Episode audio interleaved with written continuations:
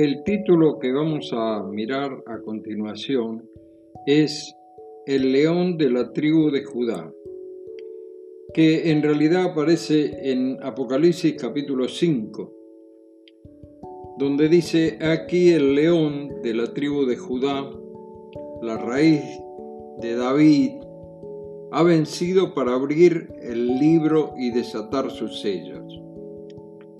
Para una sana interpretación debemos decir que toda la Biblia no fue escrita como la tenemos hoy en libros de imprenta, y menos aún dividida en capítulos y versículos. La palabra de Dios fue escrita en pergaminos, en rollos, y como en este caso, el capítulo 4 y el 5 de Apocalipsis que estamos considerando son una sola unidad.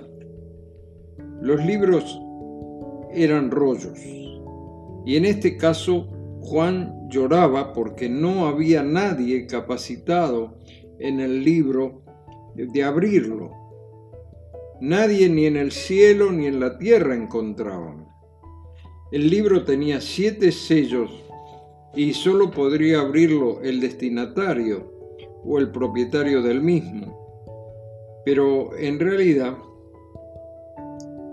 esto le había llevado a un estado de angustia, a tal punto que él pensaba que toda la historia de la humanidad terminaba mal, que no había ya solución. Pero dice él que lloraba yo mucho porque no se había hallado ninguno digno de abrir el libro, ni de leerlo, ni de mirarlo siquiera. Pero la voz de uno de los ancianos le tranquilizó. Le dijo, el león de la tribu de Judá era capaz de abrirlo y de desatar uno a uno cada uno de sus siete sellos. Nuevamente, nos tenemos que remontar a la historia y la profecía para encontrar el cumplimiento. Luego de miles y miles de años, las profecías de Génesis 49 y versículos 9 al 11 con respecto a Judá, en el tiempo de Dios se desarrollaron. En Génesis dice así, cachorro de león, Judá. De la presa subiste, hijo mío. Se encorvó y se echó como león, así como león viejo. ¿Quién lo despertará? No será quitado el cetro de Judá, ni el legislador de sus pies, hasta que venga Silo. Génesis capítulo 49, versículos 9 y 10. Para Dios no hay tiempo ni espacio. No importa cuánto tiempo habrá pasado entre aquella profecía de Jacob hasta el futuro del libro de Apocalipsis. Él lo profetizó y lo cumplirá. Y Cristo aquí es presentado como un león vencedor, descendiente de Judá. Esto nos recuerda que es presentado así en el libro de Mateo, en el capítulo 1. Él desciende de la tribu de Judá. La visión que nos presenta el mundo de hoy es que la iglesia ha fracasado, que el mensaje no es aceptado, que hay una pequeña minoría y que esto empeora día a día. Pero en realidad solamente el Dios que tiene todo bajo su control nos mostrará algún día su victoria, la victoria sobre la maldad y sobre el príncipe de este mundo, Satanás. La figura que en realidad se usa aquí es de un león macho con toda su potencia. Nadie le podrá hacer frente. Se dice que la bestias de la selva huyen despavoridas al escuchar su rugido. En una oportunidad con mis hijos chicos, estábamos viendo a un león encerrado en una jaula de circo, en un parque, y habíamos llevado a nuestro poderoso perro boxer, cuya sola presencia inspiraba respeto para cualquiera, pero de pronto el león que se encontraba acostado rugió y bramó, y nuestro perro desapareció como una flecha. Salimos corriendo a buscarlo. Lo encontramos muerto de miedo, temblando debajo del auto, donde nosotros lo habíamos dejado estacionado a muchos metros de distancia. El león es el rey de la selva.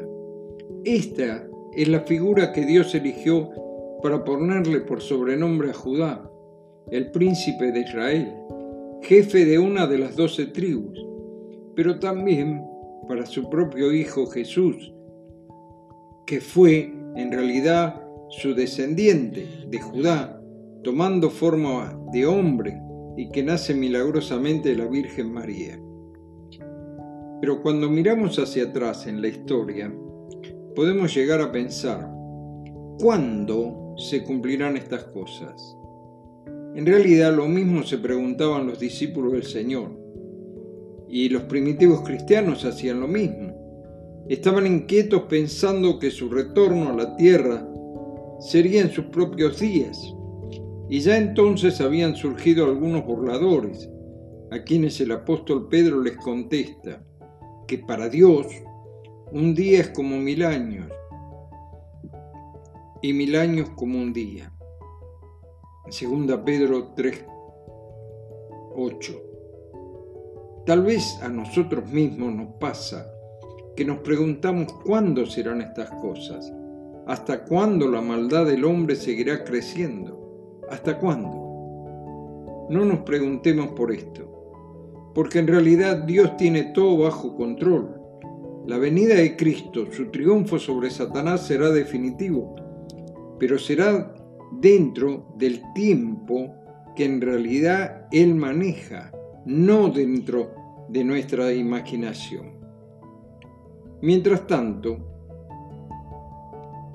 lo que nosotros debemos pensar es que la iglesia está esperando lo que llamamos el arrebatamiento, la venida de Cristo en secreto para su iglesia.